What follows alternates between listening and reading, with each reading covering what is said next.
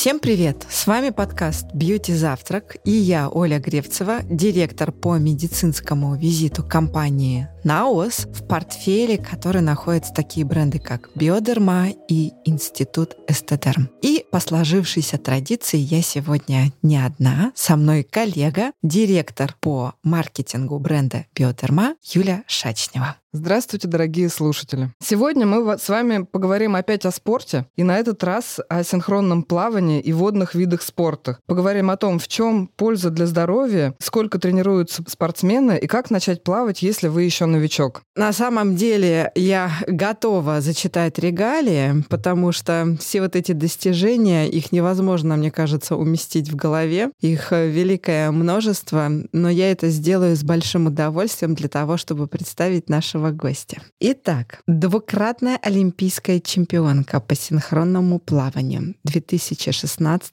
и 2020 годов. Одиннадцатикратная чемпионка мира. Вау! Четырехкратная чемпионка Европы и заслуженный мастер спорта России Влада Чекирева. Влада, привет. Доброе утро. Раз уж это завтрак, могу я так обращаться к нашим слушателям? Конечно, несмотря на то, что это пятница и вечер.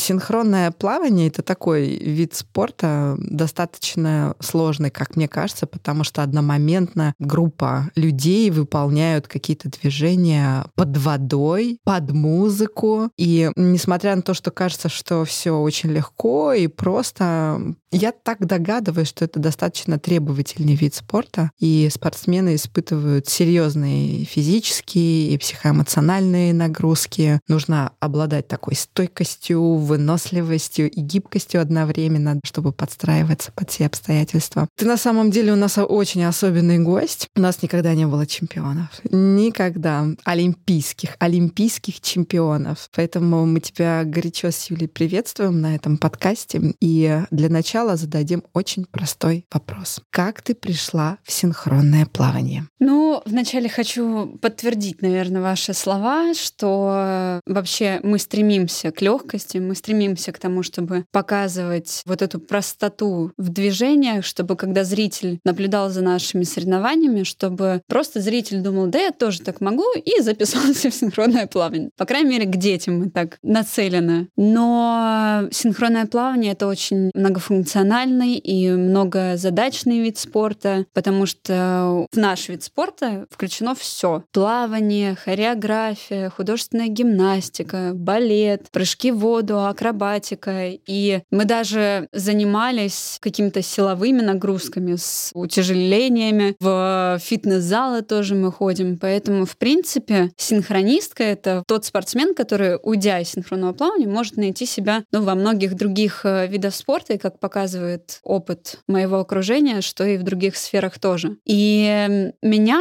в этот вид спорта, ну, наверное, изначально привело то, что я во втором поколении потомственная спортсменка. У меня папа пловец, мама изначально занималась художественной гимнастикой, потом перешла в синхронное плавание. И, то есть... Выросла смена. Да, это точно. И мама даже сейчас, когда она смотрит на меня, она говорит, ты плывешь как папа. Стилем дельфин ты плывешь просто как он. А насчет мамы у нас вообще интересная история. Я ее много где рассказывала. Если слушатель сейчас только знакомится со мной, то это будет очень интересно и мило. Моя мама, когда была беременна мной на пятом месяце, она пошла плавать в море. Вообще у нас семья обожает море, и мы любое свободное время стараемся куда-то вот туда уехать. И э, мама просто пошла плавать и стала крутить наши вот элементы вверх ногами, вертушки всякие. И в этот момент я впервые зашевелилась. У мамы это была первая беременность, поэтому она думала, что все, она убила своего ребенка, но когда она выползла на берег, ей добрые друзья сказали, что Ир, да пора бы уже, чтобы ребенок у тебя там шевелился. И я в шутку всегда говорю, что я начала заниматься на пятом месяце беременности моей мамы синхронным плаванием. Но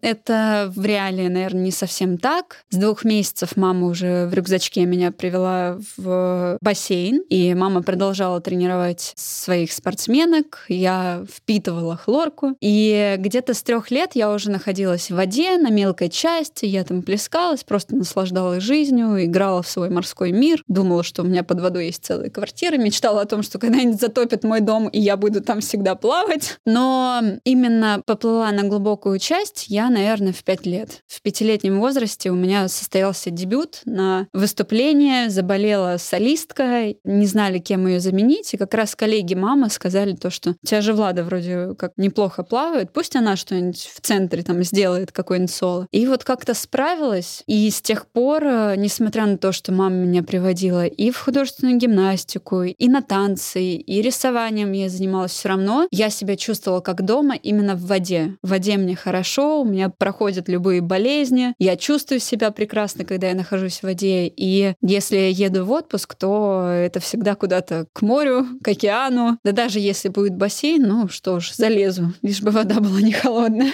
А почему именно синхронная? Ведь в воде можно разными видами спорта заниматься. Ой, когда я готовилась к своему первому отбору в юношескую сборную, у нас помимо того, что мы должны показывать элементы из синхронного плавания, у нас есть еще отбор по плаванию. И я в тот момент думала, как мне не хочется плавать. Но это нужно, чтобы заниматься синхронным плаванием. А куда бы я могла уйти в водной стихии, другой вид спорта? Вот я готовлюсь на задание, думаю, плавание? Нет, я из-за этого не люблю синхронное плавание. Прыжки в воду? Нет, потому что я боюсь высоты. Водное поло? Нет, потому что я вообще порой боюсь людей, и даже когда вот я занималась серфингом, я всегда старалась уйти в край куда-то, пусть не такая хорошая будет волна, но, по крайней мере, я буду в целости, сохранности, меня никто не ударит. И даже вот на плавательной подготовке я всегда куда-нибудь в край забиваюсь. Ну, как-то не люблю контакты именно непреднамеренные, не запланированные, как у нас в программах. И поэтому плюс синхронное плавание в себя включает все то, что я так люблю. Это музыку, это танцы, это воду. Ну и получается, что только в синхронном плавании я могла найти вот какую-то свою отдушину. У нас есть вопрос, как вы добились таких результатов? Ну вот я смотрю на Владу и понимаю, что у нее глаза горят, и это просто не было другого варианта, как стать олимпийской чемпионкой. Да, еще такая от вас сила исходит. Вы правильно сказали, глаза горят, когда я говорю о синхронном плавании. И если, допустим, даже включая Олимпийские игры в Токио в 2021 году, раньше я это воспринимала больше как рутину, свой любимый вид спорта. Сейчас я немного переквалифицировалась, я ушла в соло, я занимаюсь именно вроде бы в свое удовольствие, но при этом я буду соревноваться наравне со всеми на стартах. И сейчас я понимаю, что это прям мое. Вот это ощущение невесомости, ощущение того, что ты можешь придумать какие-то новые движения, которые невозможно придумать, допустим, в танце. Если раньше, ну вот как-то по глупости, наверное, мне говорили, а вот посоветуете ли вы свой вид спорта? Я говорю, нет, это тяжело. Сейчас я понимаю, что да, это круто, это вообще столько всего дает девочкам, а уже и мальчикам. И в этом плане я всегда за то, чтобы к нам приходили, и всегда, когда дети спрашивают, какие-то советы просят дать, или просто хотят пообщаться, я стараюсь отвечать, э, потому что я понимаю, что это очень важно. Я сама была такой, и именно старшее поколение спортсменов, они меня вдохновляли и помогали как бы идти дальше. А ты вот сказала, что ну, многое получают. А что получает человек, который занимается синхронным плаванием? Ну, если возьмем женскую сторону, то, конечно, это красота, грация, умение двигаться в плане того же танца. Это сила, потому что очень часто так бывает. К нам приходит очень много девочек из художественной гимнастики, но не все могут остаться, потому что у них все направлено на растяжку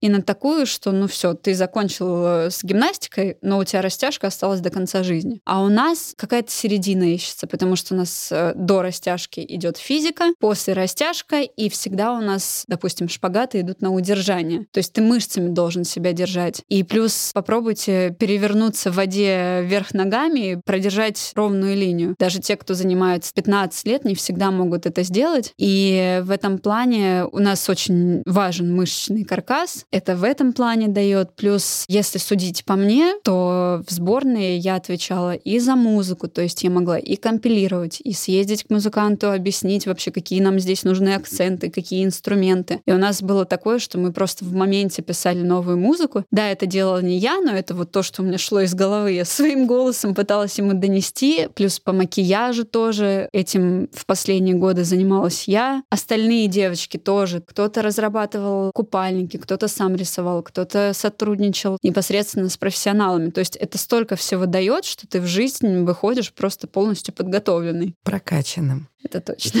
Ну что, меня интересует один из важных вопросов. Обычный день одиннадцатикратной чемпионки мира. Вот он какой? Сколько нужно тренироваться, чтобы стать олимпийской чемпионкой? Ну вот у нас график был такой, что мы тренировались по 10-12 часов, 6 дней в неделю. Мы, особенно в момент ковида, безвылазно находились на базе, то есть мы могли увидеть своих родных, друзей только два раза в месяц, по одному дню. И в этом плане, конечно, порой думаешь, что тяжелее физически или морально все это выдерживать. И там у нас был график в 7.30, в 7.40 встаем, завтракаем, в 8.30 в 9 приходим в зал, у нас вначале идет УФП, растяжка, потом акценты на наши программы, то есть мы это называем сухая тренировка, но мы просто то, что у нас есть в воде, мы это переносим в зал и отрабатываем, ну, какие-то вот прям точечные мелкие градусы в руках, разбираем в ногах тоже, на какой счет сгиб, на какой счет какое движение, движения. Дальше мы переходили на воду. В воде тоже вначале плавательная подготовка, потом проплывы именно наши, потом статики работа, потом отработка под счет, потом отработка под музыку, потом полностью прогон, потом 2-3 э, часа отдых и вторая тренировка, которая включала в себя небольшую разминку перед водой, и в воде уже непосредственно на программу мы тоже делали акцент. И у нас такой рекорд был, мы заканчивали в 23.15, а утром также в 7.30 вставать. И даже те, кого считали звездами в юности, не все выдерживали этот график, не все выдерживали моральное давление как со стороны руководства, так и внутри команды. Все равно каждый смотрит, там, несмотря на то, что 8 человек идут к одной цели и плюс запасные, все равно какая-то конкуренция внутри да есть. В этом плане, ну вот в сборной такой график. А Сейчас... А, а сколько по времени это длится? Месяц, два? Подготовка да. такая в основном примерно примерно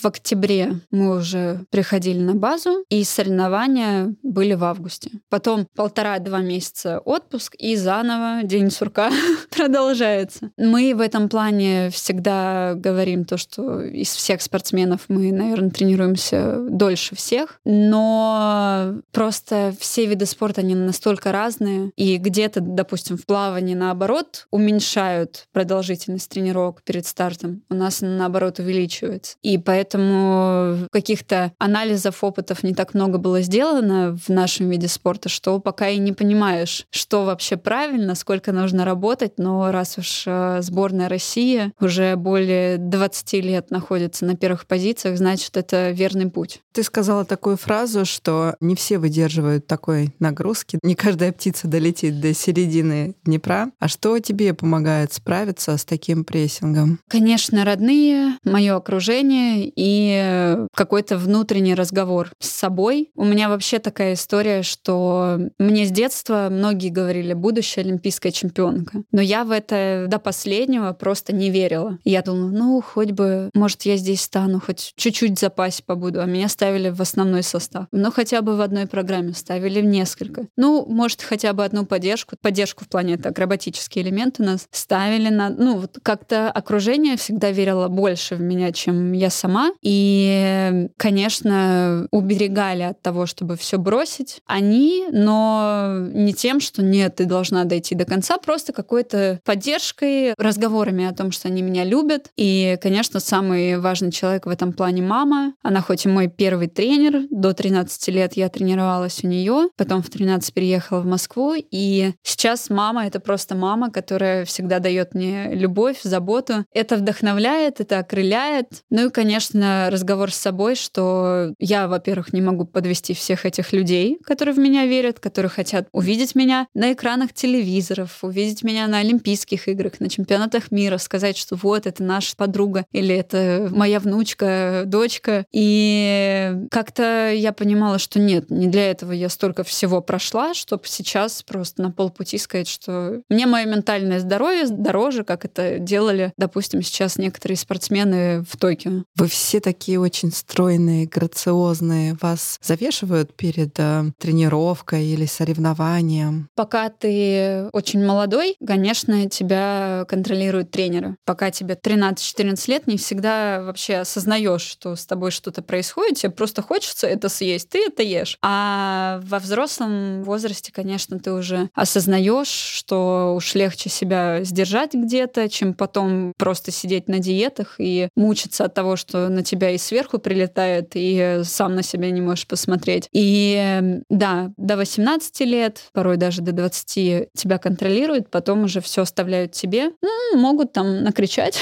сказать, как назвать тебя кем-то, но тем не менее ты сам себя контролируешь, корректируешь, допустим, если нужна диета с врачом командным или обращаешься непосредственно к профессионалам, либо, если знания позволяют, делаешь это сам. И какой ваш рацион? Чем вы питаетесь? Ой, сейчас в такое время вы попали, что никакой.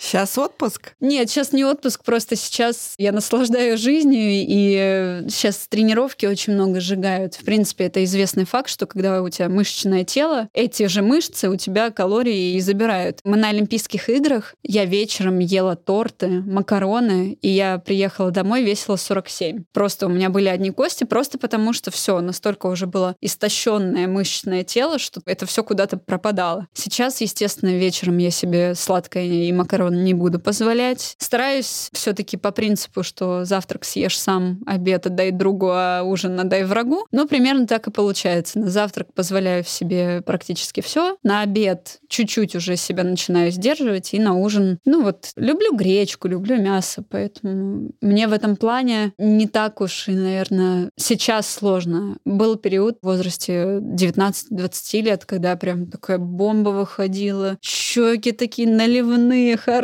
Конечно, тогда я не осознавала. Сейчас я уже понимаю, нет-нет-нет, я лучше себя в отпуске сдержу, чем потом буду морально выдерживать прессинг со стороны тренерского состава и слушать о том, какая я сякая и такая. А долго времени уходило на то, чтобы восстанавливать форму? На это могут уходить месяцы, да. После отпуска ты можешь становиться каждый день на весы, вроде бы ты себя и сдерживаешь, вроде бы ты тренируешься много, но ты становишься и понимаешь, что вес стоит. А потом пройдет какой-то переломный момент, и все потихоньку снижается. Но в этом плане нужно понимать, что если ты хочешь быстрого результата, ты также быстро и откатишься обратно. А если ты все-таки, скажем так, марафонец, то нужно запастись терпением и просто работать. Но я не приверженец того, что нужно сидеть на жестких диетах, запрещать себе все, потому что, правильно говорят врачи, вы просто когда-то сорветесь и ночью встретитесь с холодильником и просто съедите оттуда все. Поэтому, если очень хочется, лучше в небольшом количестве позволить себе это сделать. Мы здесь э, в нашем подкасте говорим очень много о коже. Мы регулярно приглашаем дерматологов, педиатров. Но ты, наверное, уже понимаешь, что за вопросы тебе хочу задать, потому что, судя по твоим рассказам, ты очень много времени проводишь в воде. Если бы это была морская вода или, я не знаю, пресная вода, а она хлорированная. Как вообще вода влияет на твою кожу? Есть ли какие-то лайфхаки, как ты ухаживаешь за кожей? И, возможно, ты поделишься какими-то примерами того, как надо ухаживать за кожей для всех, для нас, потому что многие очень занимаются плаванием для себя. Ну, во-первых, вы позвали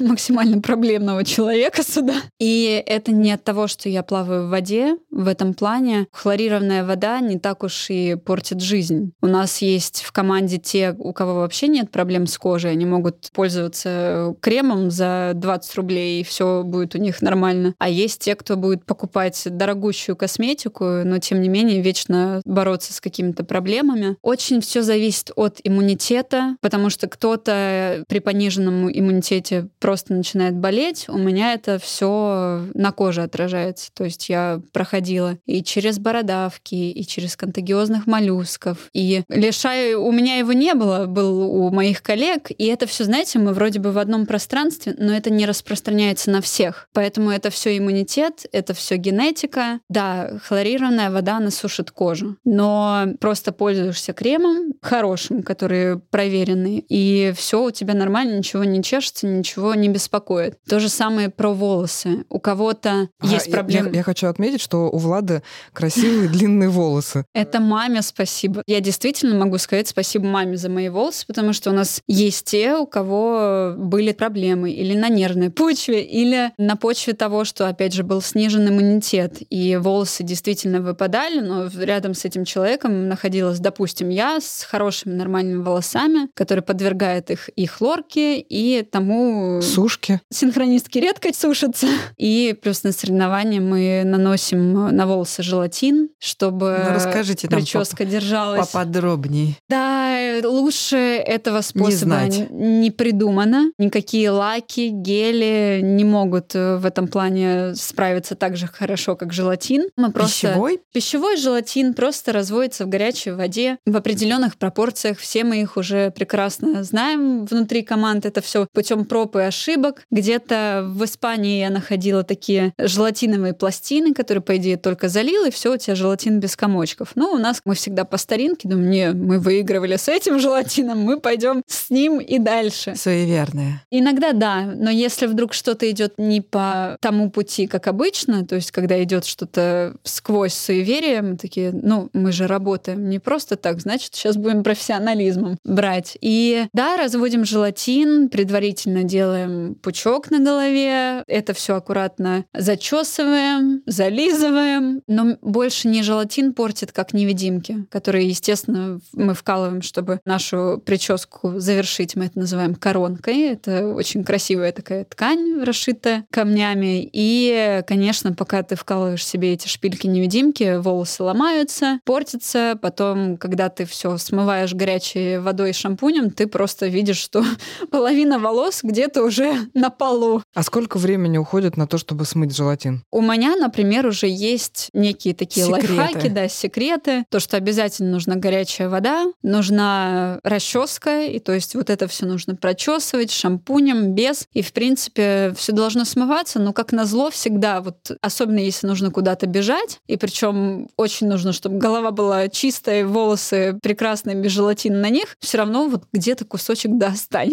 И, ну, уже не видим в этом никаких проблем. Так сколько по времени-то? А сколько по времени? Ну, мне кажется, минут 20-30. Был случай у моей мамы. Еще тогда ее первая команда, она первый или второй раз выезжала на соревнования, и как-то мама одной девочки не увидела, какой желатин она берет. А зачастую в России соревнования проводятся очень рано утром, то есть ты встаешь в 4-5 утра. Естественно, все магазины, особенно тогда 20 лет назад, были закрыты, а там был желатин со специями. М-м-м, запах стоял просто на весь бассейн. Другого не было. Пришлось мазать этим, и просто там у всех слюнки текли, пока они проходили мимо. Но теперь мы наблюдаем, смотрим вообще. Если с клубничкой, можно взять. Если со свининкой, нет. Это очень забавно. Мне кажется, наш э, с Юлией Тизариус пополняется. Мы знаем уже коронку, мы знаем желатин со специями. Поддержки, да. Поддержки. А вот есть еще такой гаджет, как э, зажим для носа. Да. О, как вы? Он у меня с собой. Ничего себе. Я вам покажу. Сейчас почувствуйте эту боль. О, нет. Я сломала себе нос. Это больно. Мне уже не больно. А зачем это нужно? А вот попробуйте без зажима перевернуться в воде. Угу. Вы почувствуете прекрасное ощущение головной боли на протяжении последующих нескольких дней. Серьезно? У нас такое, естественно, было. Мы и сами иногда сбиваем себе зажимы, и коллеги наши тоже иногда не тот жест сделали, все уже зажим сбит. У нас это было даже на Олимпийских играх. И приходится либо надевать запасной, но это не всегда возможно, потому что а у, нас... у вас с собой запасной есть? Да, всегда пару запасных зажимов в купальнике есть. В купальнике? Да, ну а куда его еще? А что, купальник кстати, с, кармашками? К сожалению, нет. К сожалению, нет. Ну, вот под сетку у каждого свой способ, как он зажим этот фиксирует. Но так как я всегда не люблю панику, поэтому если мне сбивали зажим, я всегда просто доделала без него. Естественно, вода заливается, голова болит, из глаз слезы. И в этом плане это ну, самая необходимая вещь синхронистки. Без шапочки, без купальника можно заниматься, а вот без зажима это сложно. В Нидерландах придумали такие, ну, наверное, это можно назвать э, силиконовые тампоны в нос. Делается слепок носа, и они просто вставляются непосредственно в ноздри. Смотрится так себе, как будто у тебя огромный просто нос картошкой, но никто зато не сбивает, и они прекрасно уже лет восемь с этим плавают, функционируют, пытаются все внедрить в другие страны, но у них так и не получилось за эти годы. Но это самая необходимая вещь, без которой, естественно, мы никуда не в отпуск. Как видите, даже на подкаст нельзя сходить без желатина. Ой, без зажима. Почему я его желатином называю? Желатин вошел в чатик. Вот этот вот желатин зажим, а он оставляет следы на коже, потому что реально я ощутила болевой, и я понимаю, что если ты тренируешься в течение всего дня, даже с перерывами, это следы на коже. Следы как пришли, так и ушли. Естественно, если бы я к вам пришла после тренировки, вы меня увидели с кругами красными под глазами от очков и с отметками зажима. Но больно вам сейчас. Мы после отпуска приходим, тоже первоначально больно держать зажим на носу, но проходит время, неделя, ты уже привыкаешь, и от шапочек голова болит поначалу, и от зажимов, и от очков. Ко всему можно привыкнуть, все имеет свойство и растягивается, и кожа имеет свойство к чему-то привыкать. А у меня вопрос э, еще по аксессуарам по поводу очков для плавания. Есть ли какие-то лайфхаки, как подобрать очки, чтобы не оставляли они кругов под глазами? Ну, смотрите, тут выбор такой. Либо вы выбираете, что ваши очки протекают,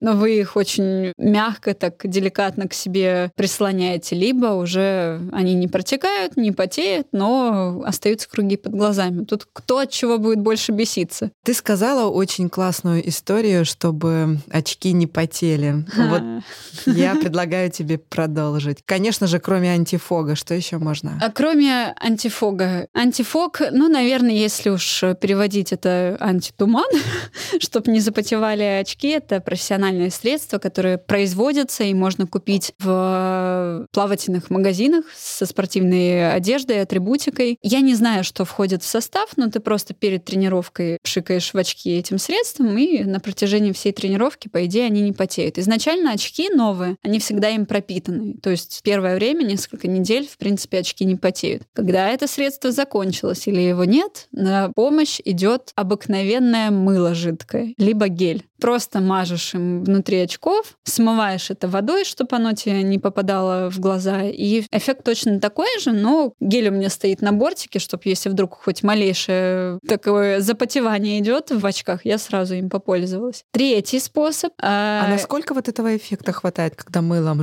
Когда как? Может, на всю тренировку. Так как я в своих очках уже, в принципе, год плаваю, то минут на 20 и заново промываю. Если вы тренируетесь в открытом бассейне, достаточно просто вот так очки снять, подержать на воздухе, ветер подул, все, уже этот туман из очков ушел. И самый такой подручный способ это просто плюнуть в очки или я языком. Жда... Я ждала, ждала этого совета. Языком облизнуть и тоже... Секси. Ну, да, наверное, смотрится странновато, когда это делают, но это очень действенный способ, особенно если нет открытого бассейна, гель для душа или антифог. Мы в принципе, за два месяца программы наши идем уже без очков. Нам выступать в очках нельзя. И да, это возвращаемся к хлорке. Зрение не портит, но, знаете, так неприятно. Особенно, когда на соревнованиях добавили больше хлора, чем по регламенту. Это просто ты пять минут поплавал для меня и уже это рыдаешь. открытие. Это открытие и боль. Но есть такое средство, помимо обычных капель или чайных э, пакетиков и простой воды, есть средство, я не помню, как оно называется, если понадобится, я скажу. Просто до старта мы им капаем, создается некая такая пленка. Понятное дело, ты как в очках все под водой не видишь, но хотя бы хлор этот не разъедает глаза. И а да. почему? Почему вы не можете выступать в очках?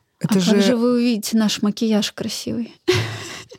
Не подумала. Ну просто нельзя. Нельзя, и теперь вы понимаете, что мы под водой вообще видим плохо, и наше равнение — это просто, я не знаю, с Божьей помощью. А расскажите, пожалуйста, про макияж. Это какая-то особенная косметика, которая не должна смываться в воде? В этом плане все намного проще всегда думают, что мы пользуемся какой-то водостойкой косметикой, но нет. Мы последние семь лет сотрудничаем с одной фирмой, и она нам уже поставляла косметику. В основном это кремовые текстуры, но и сухие тоже мы используем. Мы как-то пытались пользоваться водостойкой тушью, но не всегда это кому-то удобно. А как она не смывается, если это обычная косметика? За 4 минуты не смывается. Пока ты выступаешь, интервью мы даем а, уже чуть-чуть со съевшейся помадой. Но в этом плане мы никогда не мажем тональную основу на нос. Из-за этого может зажим слететь, упасть. И, в принципе, остальное, ну, например, румяна, иногда у нас кремовые, иногда сухие. Тени тоже вначале кладется кремовая основа, на нее уже наносится сухая основа. То есть, в принципе, это в тандеме идет. И тушью, когда пользуемся, когда нет, в этом плане, в принципе, никаких секретов нет. Ну, единственное, да, у нас какое-то время был очень яркий макияж, потом нам это запретили. У нас есть судья перед стартом, который проверяет купальник, правильно ли он подходит по регламенту, закрывает ли он определенный процент тела, нет ли на нем каких-то, допустим, нам запрещены юбки, рукава, и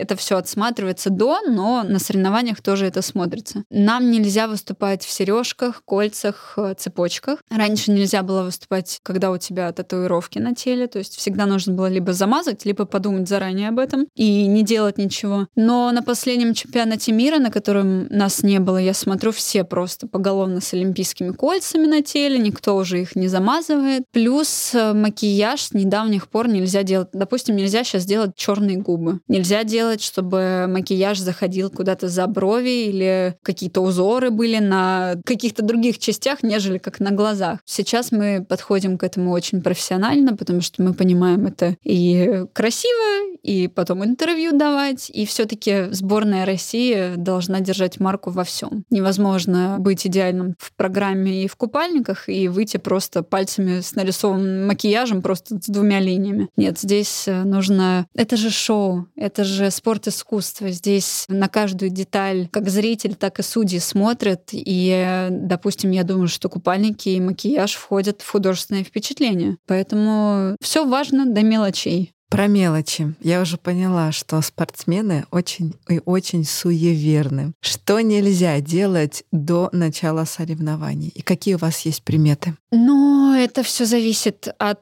людей и от команды. То есть у кого-то есть свои личные суеверия, есть какие-то командные, а есть те, кто просто идут и делают свое дело и даже не смотрят на то, что правильно ли они тапки поставили, съели они там что-то определенное на завтрак. В детстве этого было много. И я помню, что пока не поставлю просто по ровной линии эти тапки, не сложу вещи как-то аккуратно, я просто не уйду и думаю, что от этого просто изменится весь мир. Сейчас у меня было всегда два талисмана. Это моя игрушка акула, которую все называют крысой почему-то, и моя мама, которая ездила со мной на все соревнования. У нас есть некие традиции. То есть, допустим, мы оттренировались, мы накрасились, зажелатинились. Нам нужно сходить еще раз в бассейн, чтобы проплыться, раздышаться. Потом нам нужно проговорить с тренером ошибки, нам важно просчитать полностью нашу программу, и нам важно, чтобы, в принципе, между нами никто перед стартом не проходил. То есть мы всегда вот своей стаей идем к старту. Есть такое, что определенный человек должен купальник застегнуть, определенный человек надевает шапочку перед разминкой. Каждый говорит какую-то фразу перед стартом, но это такие секретные все равно фразы. Пусть каждый про них говорит, кто-то что-то про себя думает и пытается себя как-то успокоить. Но это больше такое. Конечно, с возрастом этого становится меньше, потому что все-таки сам не приглашай. Мы не зря работаем месяцами, 10 месяцев находимся на базе и отрабатываем одни и те же программы, чтобы потом из-за неправильно поставленных тапочек все испортить. Но это глупость. Поэтому э, все-таки важна работа. Но пока ты молод, конечно, ты надеешься и на чудо. У нас, кстати, тренер не любит, когда кто-то желает ей, а то есть всей команде удачи. Она говорит, мы для удачи работаем. Нет уж, давайте успехов или сил нам пожелайте. Но вот удача, она как-то на нее не полагается. Я все-таки понимаю, что удача, в принципе, важна везде, и пусть она будет. Может ли просто обычный человек, вот сейчас послушав наш подкаст, решив, что ему надо пойти заниматься синхронным плаванием, то есть можно это делать ради удовольствия, или это все-таки такая многозадачная история, которая не подходит для такого? Я думаю, это будет очень интересно. Мне уже часто и говорили, и писали о том, что не хотите ли вы сделать мастер-классы для новичков. Если человек умеет себя хоть как-то держать в воде, допустим, взять пловца, его можно переквалифицировать в синхрониста. И с моментом того, как ввели микс-дуэты, то есть мужчины уже вошли в основную программу, очень многие спортсмены из других видов спорта, и это либо плавание, водное поло, прыжки, либо даже в других странах есть те, кто пришел из балета, из гимнастики, да, они переквалифицируются. И судя по мальчикам, которые только пришли, видно, что это возможно сделать и там за пару лет. Потому что когда уже есть разум, когда ты уже контролируешь свое тело, ты можешь быстрее чему-то научиться. Поэтому это все реально, это будет очень интересно. Это, в принципе, знакомство со своим телом и вот это вот ощущение невесомости, того, что я, например, очень люблю снимать видео подводные, когда ты там делаешь какие-то перевороты, пируэты, то, ну, что я не могу сделать уже в зале на суше. Там это все возможно, это как будто ты в космосе находишься, и это каждый человек, который попробует синхронное плавание, он может это прочувствовать. Главное просто обратиться к синхронистке, синхронисту, специалисту. Тебе нужно просто пару каких-то подсказок дать, и все. И ты уже понимаешь, как работать э, руками, как чувствовать воду. А какие вот группы мышц больше всего задействованы в синхронном плавании? Наверное, я могу сказать, что все, но в последние несколько лет я поняла, что нам очень важен пресс. На нем держатся все вертикальные позиции, и взрывные какие-то элементы идут на нем. И в этом плане, понятное дело, и сильные руки, и сильные ноги нужны, но это другие мышцы, нежели в состоянии гравитации. Есть такой врач, по-моему, он в Испании, он э, одну нашу спортсменку вылечил от депрессии. Оказалось, что она думала, что это проблемы в какой-то личной ее жизни, но оказалось, что просто из ее жизни ушла вода, мышцы чувствуют себя по-другому, под гравитацией, то есть она в основном полдня, ну уж точно проводила в воде, а тут 24 на 7 ты находишься просто под давлением. И ей нужно было просто заново накачать те мышцы, которые у нас не качались, и все настроение поправилось. Поэтому бывает и такое, и у нас, наверное, больше используются какие-то внутренние микромышцы, нежели вот, допустим, взять тех же бодибилдеров. У нас недавно вышел выпуск с марафонцем Искандером Едгаровым, который делился о том, что есть побочка от бега в виде обветренного лица, колени болят, связки, травмы. А у вас есть побочные явления от синхронного плавания? Да, ты не можешь смотреть на несинхронную работу, и даже придя просто в вершину, мне кажется, искусства, на балет, э, я все равно закрываю глаза, когда вижу какой-то асинхрон.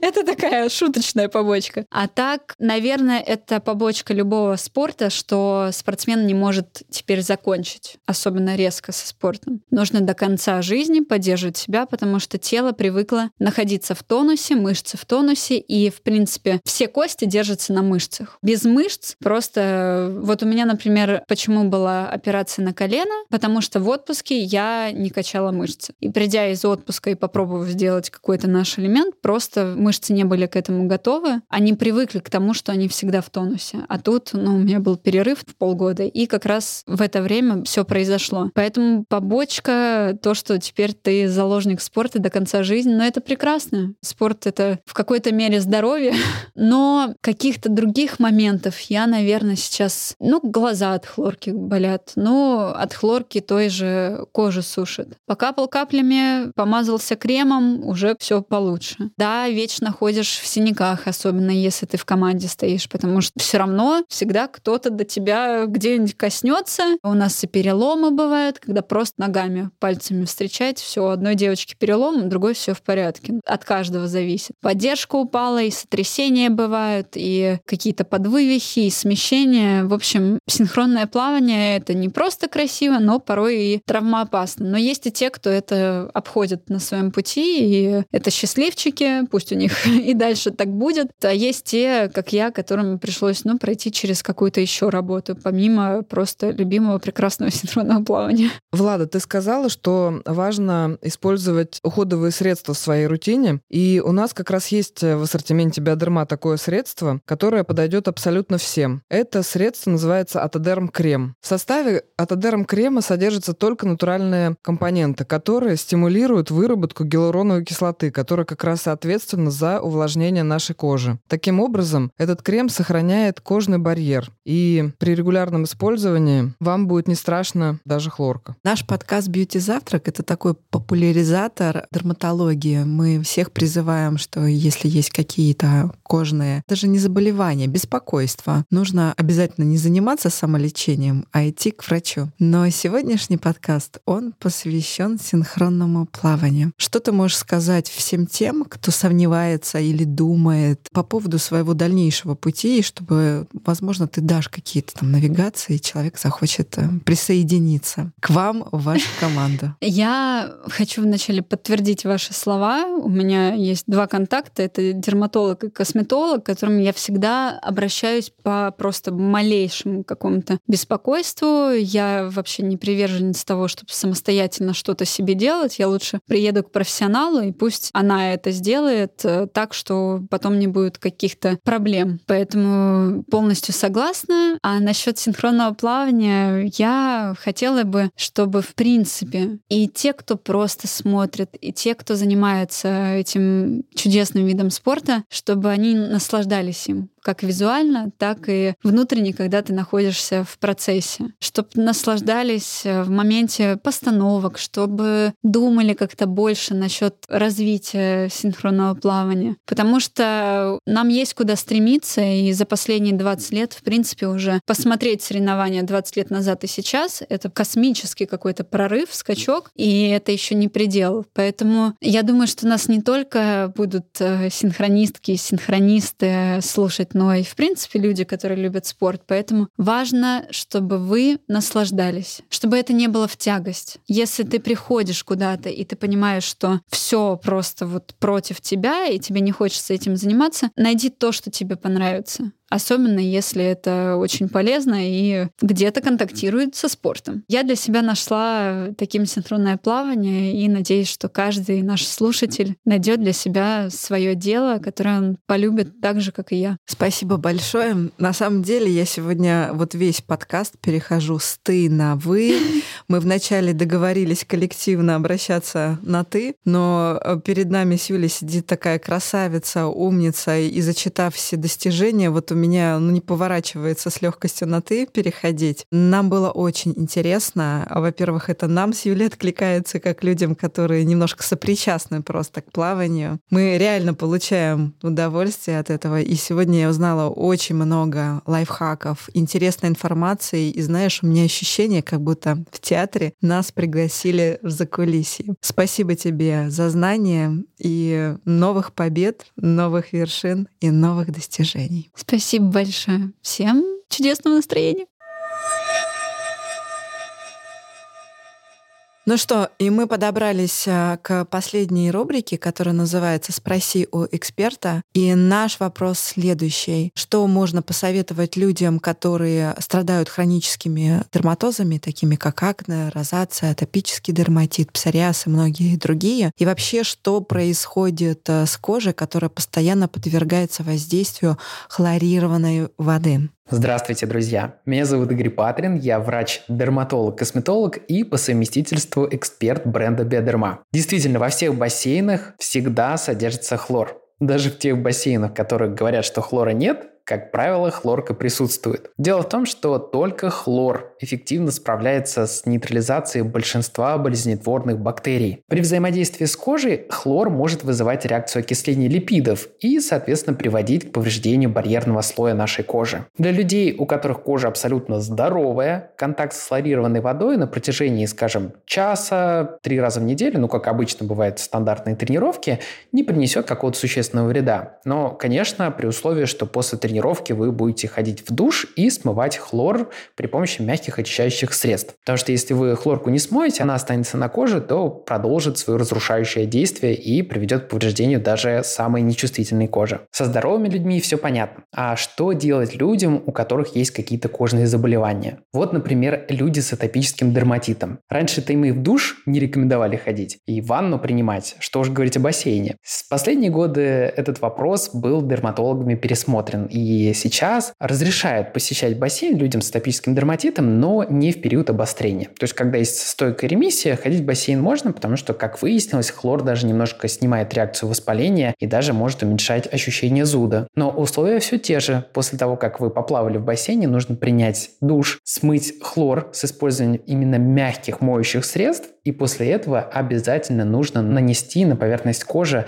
так называемый эмолент. Что касается людей, у которых есть акне, тоже вопрос посещения бассейна неоднозначный. Дело в том, что, с одной стороны, хлор немножко подсушивает высыпание, и люди могут заметить, что после купания как будто бы высыпания проходят. Тем не менее, сам по себе хлор является одним из факторов, провоцирующих высыпание. Есть даже такое понятие, как хлор-акне. То есть это высыпание, которое появляется в ответ на действие хлора и других галогенов. На самом деле, я считаю, что посещение бассейна в обычных условиях, когда это тренировки с последующим принятием душа, не они должны существенно повлиять на течение заболевания акне. И акне не является противопоказанием посещения бассейна, если только речь идет не о тяжелых формах, когда есть нагноительный процесс. Здесь, конечно, никаких таких процедур делать нельзя. Еще одно распространенное состояние кожи, при котором возникает вопрос относительно посещения бассейна, это розация. Розация – это состояние, при котором кожа на лице очень чувствительна и склонна к покраснениям. И на фоне этих покраснений могут даже появляться высыпания. Так вот, людям с розацией розации даже не рекомендуется умываться обычной водой. Именно для людей с розацией все свое время была придумана мицеллярная вода как безводное очищение, как альтернатива обычному умыванию, потому что именно контакт с водой сушит кожу и вызывает у таких людей раздражение. Но что важно понимать, триггеры раздражения или триггеры обострения розации у всех людей индивидуальные. То есть, да, действительно, большинство людей с розацией плохо переносят контакт с водой, особенно длительный, но некоторые при этом не отмечают означает существенное ухудшение состояния. Поэтому первое, что вы должны сделать, если у вас розация, обратить внимание, как на вас действует вода. Второй момент. Конечно, нужно отдавать предпочтение тем техникам плавания, которые не подразумевают заныривание. То есть не нужно нырять, плавать под водой. Таким образом вы ограничите контакт кожи лица с водой. Кожа на теле у людей с розацией остается интактной. Третье, вы можете нанести перед тем, как э, купаться или плавать на кожу лица крем, который все все равно в определенной степени вас защитит. Крем должен обладать небольшим окклюзионным эффектом. В идеале, если в составе крема будет находиться минеральные масла, они достаточно инертные, не влияют на саму кожу, но при этом обеспечивают хорошую изоляцию от воды. И отдельно, наверное, хочется сказать, что людям с розацией не стоит перед и после бассейна посещать сауну, потому что сауна для них может оказаться еще более сильным триггером обострения этого заболевания. Ну а в целом посещение бассейна это очень полезная для здоровья активность, очень полезный вид спорта, который при выполнении правильной техники укрепит и ваше тело, и ваш дух. Подписывайтесь на наш подкаст в любом подкаст-приложении, где вы нас слушаете. И оставляйте комментарии на Apple подкасте. Нам очень важно ваше мнение. А еще присоединяйтесь к нам в социальных сетях. Мы есть в Телеграме. Наш канал называется Beauty Завтрак, и там мы делимся новостями, полезными статьями. Есть еще очень много всего интересного и полезного. Также нас можно найти на Яндекс Дзене и ищите нас там по названию Beauty Завтрак. До скорой встречи!